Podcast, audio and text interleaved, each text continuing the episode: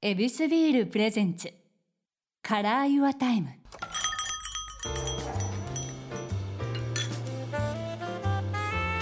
目抜き通りから一本入った静かな通りに佇む一軒の店 YourTime ランチから夜の一杯まで気軽に人々が集うこの店ではそれぞれが大切にしている時間にまつわるお話を伺っています今日のお客様は先週に引き続き劇団新幹線プロデューサーの細川信弘さんですよろしくお願いします、はい、お願いします。さあ今日もですね恵比寿ビールで乾杯ということなんですけども、はいえー今回ですね期間限定の恵比寿プレミアムホワイトこれをご用意してますので、えーこれを飲んでいただくということでございます、ホワイトビールなんですね。要すそるにうなんですじゃあまた開けましょう色か合いとかがはい。ありがとうございます。はい。ではすみません。じゃあこはのいプレミアムホワイトで乾杯。乾杯。ああ、なるほど。フルーティーですね、本当に。ああ嬉しい。うんうん。なるほど、なるほど。エビスビールさんって、はいボーンイン一八九ゼロ東京なんですね。あこの歴史ありますよね。九十年東京生まれなんだ。はなるほど。ねじゃあ今生きてたら百三十歳ぐ らい。ね。あ。まさか。 130歳でもない話じゃないな。はい。 あありがとうございます、はいめちゃめちゃパッケージも愛していただきまして、 い、やこれもうビールがお好きというのも聞かせていただきましたが、なんかオンオフっていう意味ではどういった時に飲むとかあるんですかあのー基本はもう毎日なんで、あオンの日も飲みますし、オフの日も飲むんです。そうなんですかほぼほぼ365日一滴も飲まないっていう日はないんですけども、 やっぱこのお酒っていうのはやっぱり喜びなんですねそうですね。というか飲まないっていう選択肢はもうないですもんね。でも逆に飲まない人からすると不思議でしょうね。それって美味しいから飲んでるまあ、うん普通に干してるから飲んでる。ってことはですよ、はいこんなにお酒が好きやったらこのコロナ禍ってとんでもなく いやもうとんでもないですね。どうしてはったんですか過ごし方というのは、えーっとまず第一にですね、まあ、この演劇に関わらず、はいいわゆるライブエンターテインメント、うんまあ、全てですよねそうです音ね楽もスポーツもうんでそういう意味では居酒屋もライブエンターテインメントですよほつまり、うんお店に行くって、うはいね、まず店構えがあって、はいで知り合いの店だったらねうん「ね来たよ」っつって「あいらっしゃい」みたいな、ええそれはもうエンタメじゃないですかある種の。確かに、ねはいでそこで相性のいい店とは長く続くわけでしょ。うんということで言うとある意味こうコロナが奪ったものっていうのはその全てのエンターテインメントつまり人との出会いを奪ったっていうことが一番大きいと思うんですよ。そうですね、はあ、じゃあそのエンタメが奪われた時って、バーンってなったらどうしてたんですもうお家でじっと待っていやもうずっと勇者育ててましただかあもうロープレら。はい、いやもう何周したか分かんないですよもう。この間「ドラゴンクエスト11」久しぶりにちょっと立ち上げてみたらプレイ時間がね240何時間、ね、やってんな誰もかなわへんなその勇者にいやもうだからレベル99を3週か4週ぐらいしてご主人まだやろうんすかと思ってたんですよ勇者も、ええ、というかデータ変えてやってますからね、すげえええ、もう他にやることなかったですからねでだだもうロープレとともに、えー時間をしっかりとはい刻んでいったっていうことなんですね、そうですねああいやけどその時のこのあもうこれを乗り越えるためにはみたいなのはもうアイデアみたいなやらなかったアイデアありますよだから今やってるお芝居が「信州ブライガー」ってお芝居がね、はいええ20年の本当は秋やるはずが22年今今やってるってことは2年伸ばしたと、でその時になぜ単に中止にせずに伸ばしたかっていうと、はいちょうど20年の6月ぐらいに、うんもうこれしばらく演劇も何もないなって思ってた矢先にですね、はい本田劇場って下北沢のえ劇場で、まあ、無観客で、はいえー一人芝居あるいは二人芝居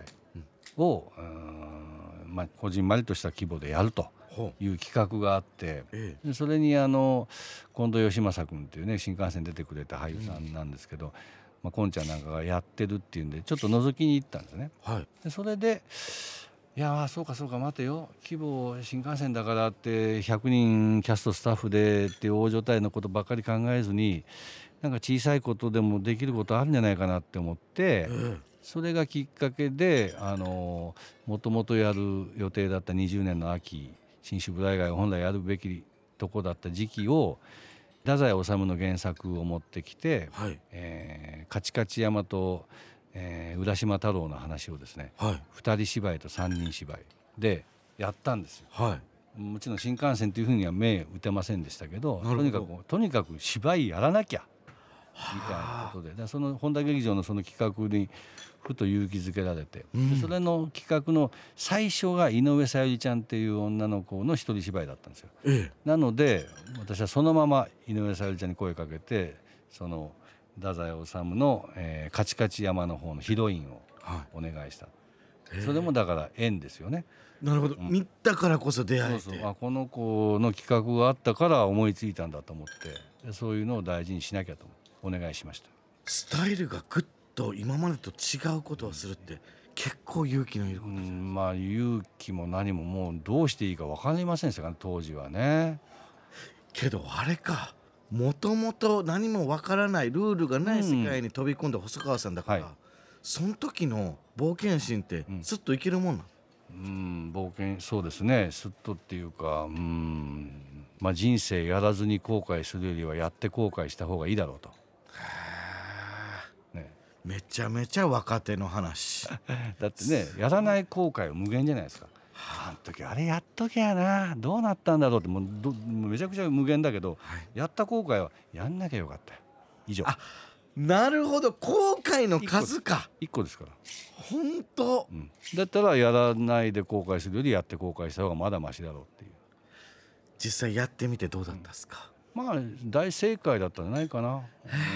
あのちもちろん感染者も出さずに乗り切れたしでキャストスタッフ合わせてとにかく1チーム10人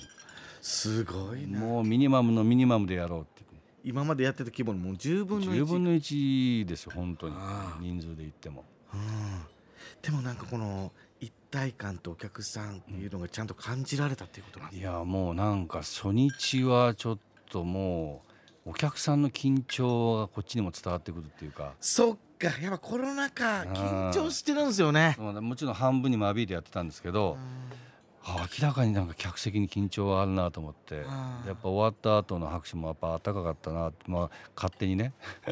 いやー まあ思いましたけどね、うんだからこの時期によくやってくれたっていうことうんそうとですそうです、あーみんなが満足できた瞬間だうん、いやけどこれもちゃんとこの石橋を叩いたからっていうのもありますよねうんみんなが怖かったけど渡ってよかったっていうことなんだね、渡らずに後悔するよりはね、まあ、渡って後悔した方がいいかと思ったら、まあ、やっぱり案外渡ってよかったなみたいな。すごい。い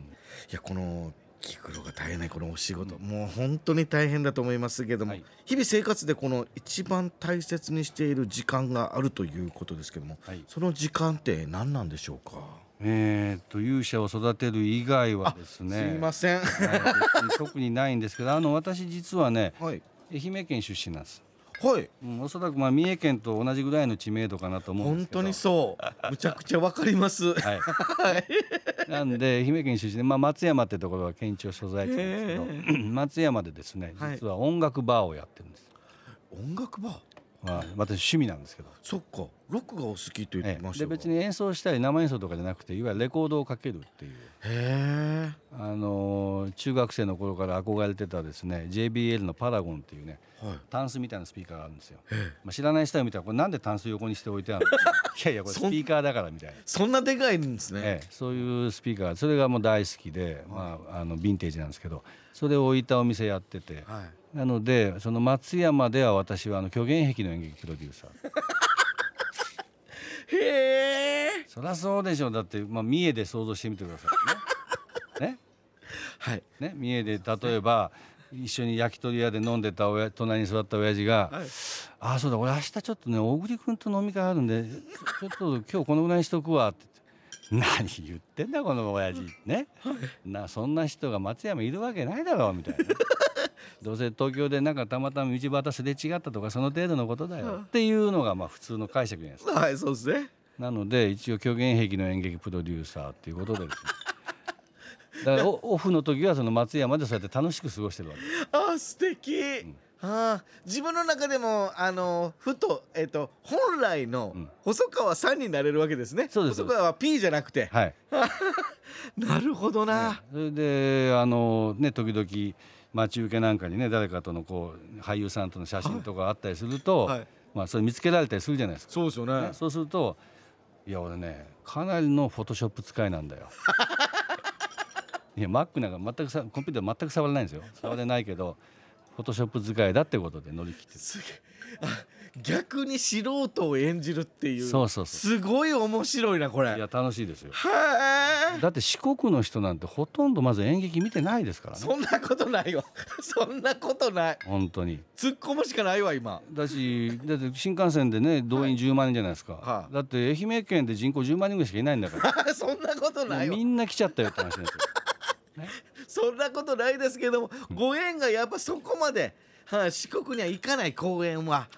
そうですね案外本当にねうーんめったに見ないなあたまに知り合い来ますけどねじゃあ愛媛公園っていうのは考えたことないんですかうーん今んとこないですね自分の逆に言うとこの 細川君になれる場所だからそうですねあ 行かなくていいと思います別にへえそこで、えー、と細川さんの時間があった上で、うんこのアンケートの墓参りもされてええそうですよあの人生はねのあの飲み会納税墓参りですか ら、おすごい三拍子、えはえ、遊んで働いて先祖を大事にい、うわー素敵だって他にないでしょやること生きてて遊んで働いてまあ僕の場合は結婚してないんで63歳罰なし独身一人っ子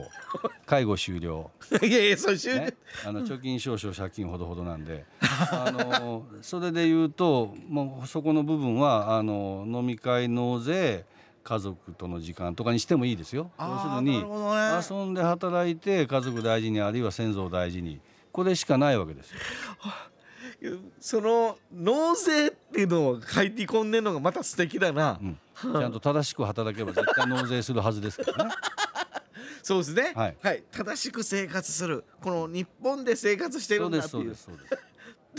お酒もしっかり楽しみながら、はい。だから酒税も払って本当だでお墓参り甘いです。カリッとやられて、ご先祖に報告するわけそでうすですか。私一応長男なん一人っ子だけど長男なんで、おじいちゃんおばあちゃん父ちゃん母ちゃんの入った墓があるわけですよ。ちょっとなんかプライベートの話をしてしまうの申し訳ないですけど、はいこの世界に入るって言った時のこのご両親とかあーどういう反応だったんですかいやもうだって幼馴染の鴻上庄司君との仕事でしそうょ。ですよねだから親からして鴻上君と何しよんみたいな感じで。当時からやっぱりこの二人は何かしてしまそうぞとうそうそうそうそうあったんですよ。はい予感もあったとは思うんですけどね。組んじゃったらやべえぞと、うんはましてやね一応今でいう JVC ケンウッド、まあ、に当時勤めてたんで、まあ、そこを辞めてなんでお芝居みたいな、本当ですよ親やったら絶対止める、うん、なんでまあそうですねそれを振り切ってねまあまあとにかく30ちょっとぐらいまでやってダメだったらまあ田舎帰るからとか適当なこと言いながらそれを受け入れてくれたんですかそうですね、いやーこれはうん、やっぱりじゃあそのバーで語らったことも含めて、本来のこの語らいというのはお墓でもやっぱいっぱいの語らいがあるわけですよねまあ墓参り行ったら何かしら語りかけてますけどね。僕もまあ個人的な話ですけど、お墓参り好きなもんですからはははこうやってきたことの報告と,、えー、と未来のちょっとした目標を言うみたいな時間って、はいはいやっぱこれって本来の自分に帰れる時間っていうのもあるわけですかね。うんだと思いますよ特にねそのエンタメの、うんね、人を笑わせるなんていうのも大変なことですからね本当にあー華やかな世界と思ってはるかもしれないですけど、その華やかな世界を作るためにどれだけの気を張るかってことですよね。そういうことですねあまあやってることはだって地味ですよ本当にだって簡単にか言えばもうそれギャラ交渉だったりね契約書作ってみたりとかもうやってることは地味ですよ、ピーとは言えやってる作業ってなったら、ね、地味なもんですよなるほどな。やけどそのオンオフのこの切り替えが自分のふるさとっていうところがはいなんかグッとくるところでもねなんかパワーをもらえるパワースポットのような感覚を、そうですね。だから逆に言うとまあ地方出身で良かったかなとは思いますね。そっかだから東京の方とかだとねやっぱりそういう話すると、でもまあ東京の中でもね例えば中野愛とか、はいねまあ下町の方は下町であったりするから、まあ同じかなと思いますけどね。うんスパッとこう自分で線を引ける場所があるっていうのは、うんまあ、ちょっとふるさとには得がはいあるのかもしれないです私ね。の場合海渡りますから、ね。本当ですよね。四国はあれですよまだパスポートいるんですよ。そんなことないわ。大変なんでやすめてください。例えば旬のお野菜たっぷりのパスタを作った時お家でゆっくり映画鑑賞する時あなたのとっておきの時間を彩るビールがありますカラーユアタイム恵比寿